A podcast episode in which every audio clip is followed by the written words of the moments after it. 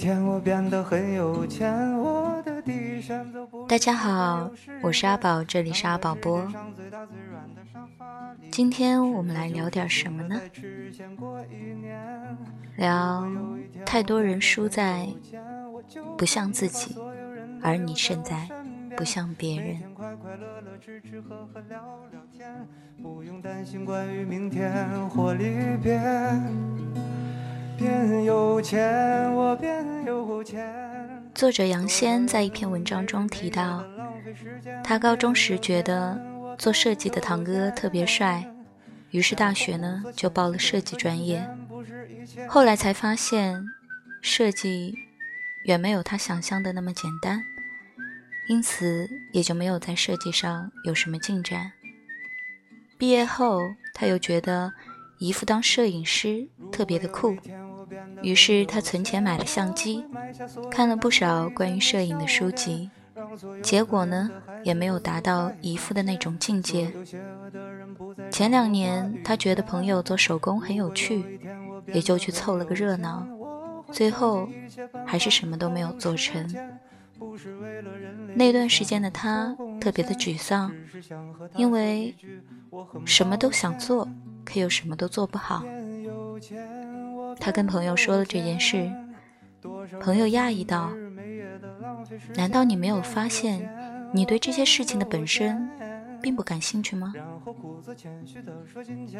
杨仙恍然大悟，他一味的期待要让自己变得更优秀，但其实呢，他并没有真正的去在意自己的感受和想法。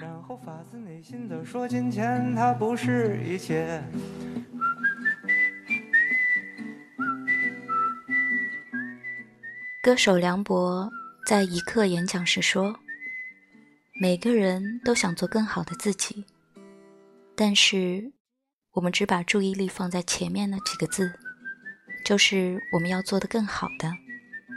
可是，你们做的是自己吗？是啊，往往我们花了很多的时间和精力，只是成功的丢掉了。”那个独一无二的自己，如愿的活成了他人的影子。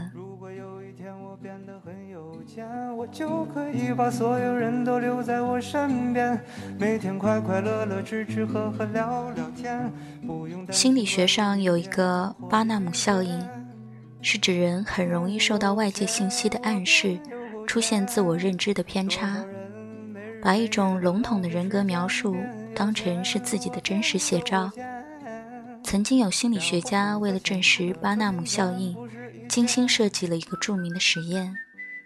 他给一群人做完了人格特征测验后，拿出两份结果，让实验对象判断哪一份是自己的。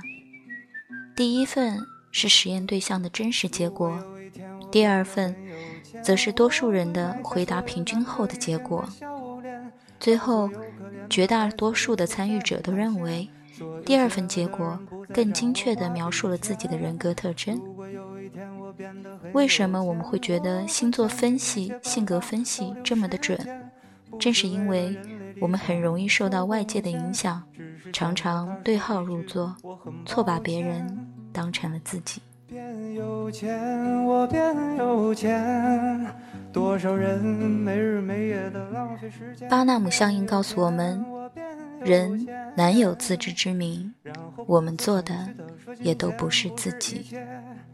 我变有钱，所有烦恼都被留在天边。变有钱，我变有钱，然后发自内心的说，金钱它不是。身边大多数人过的生活都是：七八岁上小学，二十二三岁大学毕业，找一份工作。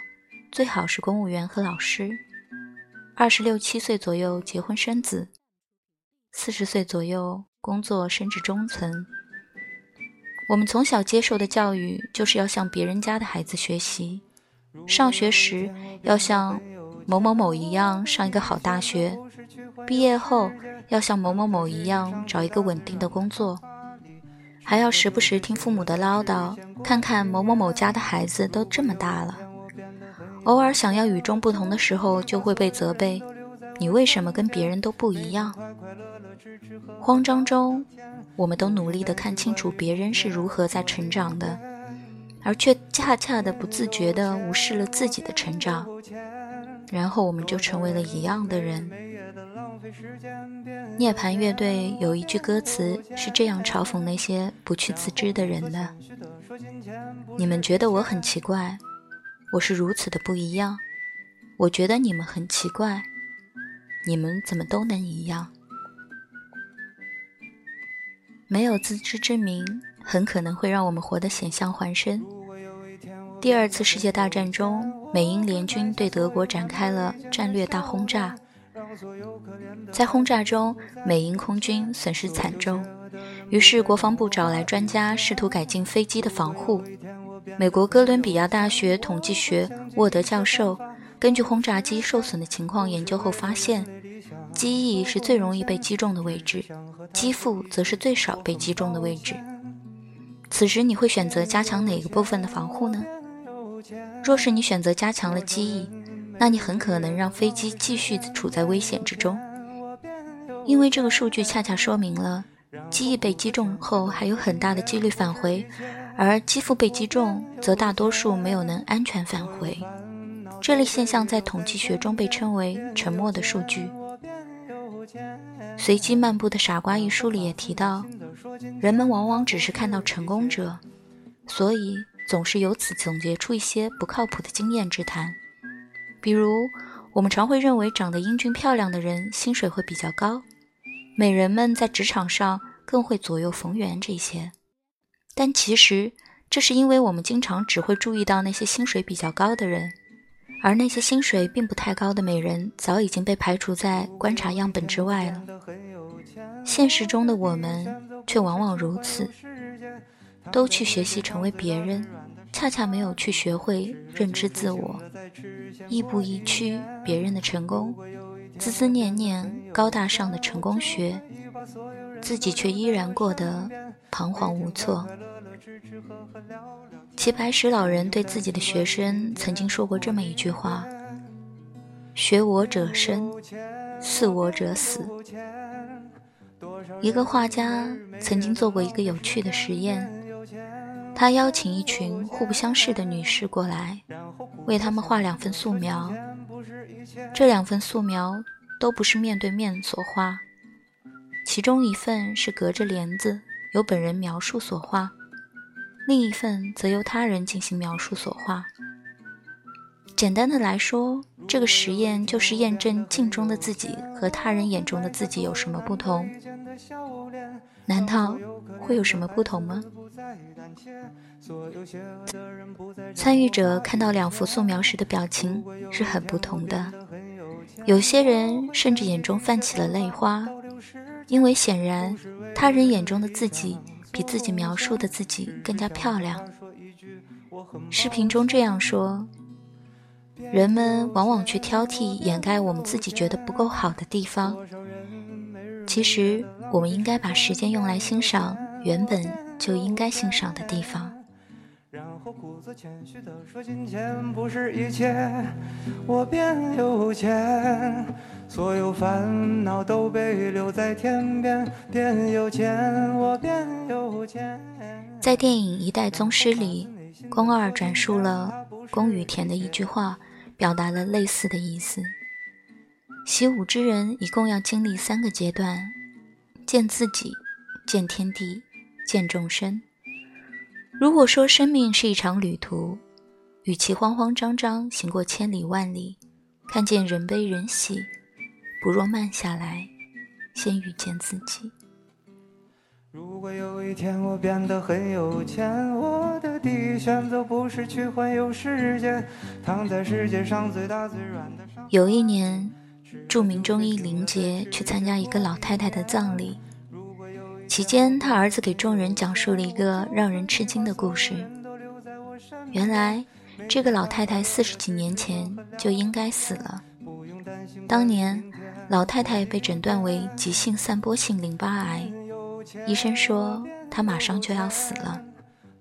其实，癌症是绝症的观念深入人心，但老太太说死之前有一个心愿，要儿子赶紧先结婚。他儿子就告诉他妈妈，他老婆已经怀孕了。老太太特别开心，每天忙着伺候儿媳妇儿，而忘记了自己生病的事。结果过了一阵子，小孙子出生了，他又把所有的注意力转移到了小孩身上，最后就这么慢慢的活过了四十几年。林杰并不是很吃惊，因为在他的从医生涯中，这样的事并不鲜见。癌症并不可怕，完全是因为你的心、你的观念，才让它面目狰狞。这话同样适用于生活的其他方面。往往我们生活在观念的迷雾中，而辨不清自己要走的方向，甚至荒谬的观念让我们活得狰狞。譬如，多少人听从要活得坚强的观念，一味坚强，而却未意识到，这其实是一种残忍的教养。又有多少人为自己贴上成熟的标签，于是懂事了。也不爱闹了，但也不爱笑了。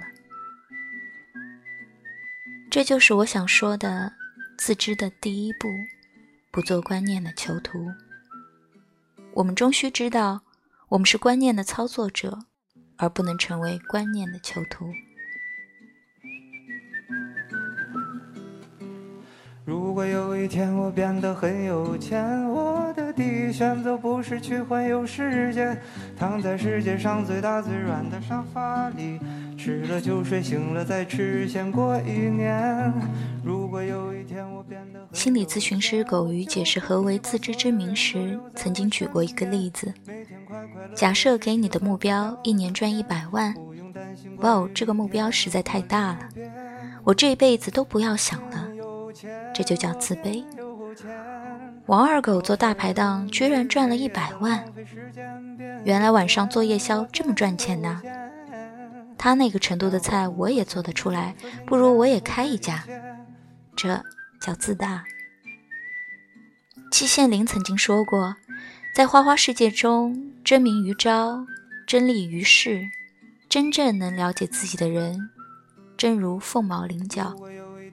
绝大部分人是自高自大，自己把自己看得超过了真实的水平。建议有自卑自憾者，这是过犹不及，都不可取。那如何才是自知之明呢？狗鱼给出了答案：赚一百万有些难，但以我目前的店铺一年十万的收入还是有可能的。如果要赚到一百万，我需要把交易量扩大十倍。那么我先开一家分店，把交易额翻倍试试。要是能行，我明年再开两家分店。这就是自知的第二步，平视自己。平视自己就是既知道自己的局限和不足，不夜郎自大，也知道自己的实力和潜能，不给人生设限。然后发自内心的说，金钱它不是一切。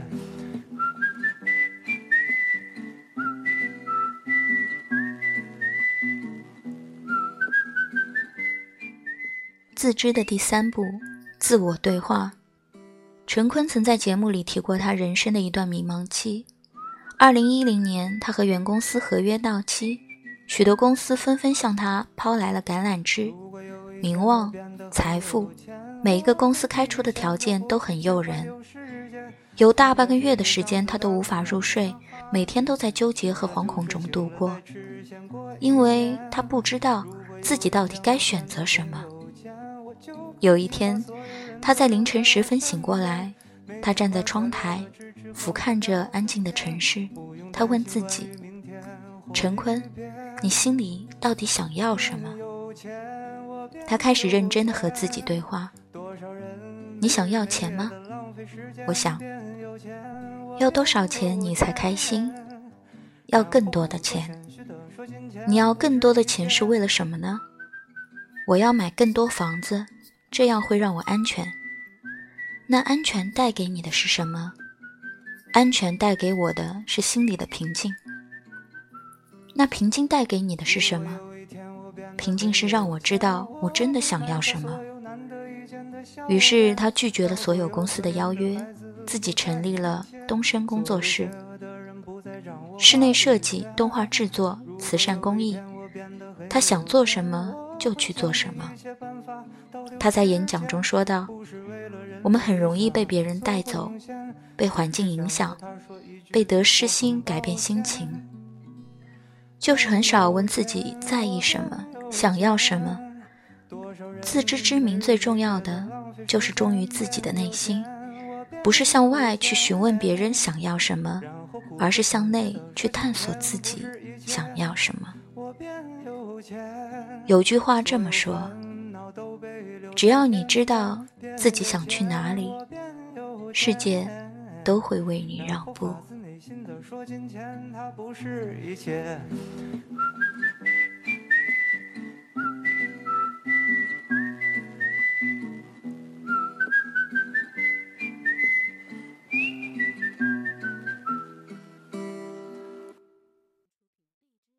我是阿宝，这里是阿宝播，晚安。果有一天我变得很有钱，我的第一选择不是去环游世界，躺在世界上最大最软的沙发里，吃了就睡，醒了再吃，先过一年。如果有一天我变得很有钱，我就可以把所有人都留在我身边，每天快快乐乐吃吃喝喝聊聊天，不用担心关于明天或离别。变有钱，我变有钱。多少人没日没夜的浪费时间？变有钱，我变有钱。然后故作谦虚的说：“金钱不是一切。”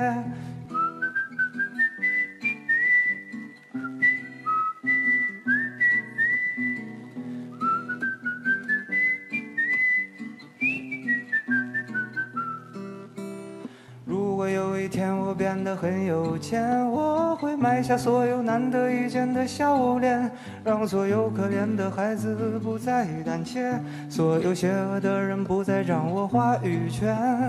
如果有一天我变得很有钱，我会想尽一切办法倒流时间，不是为了人类理想做贡献，只是想和他说一句我很抱歉。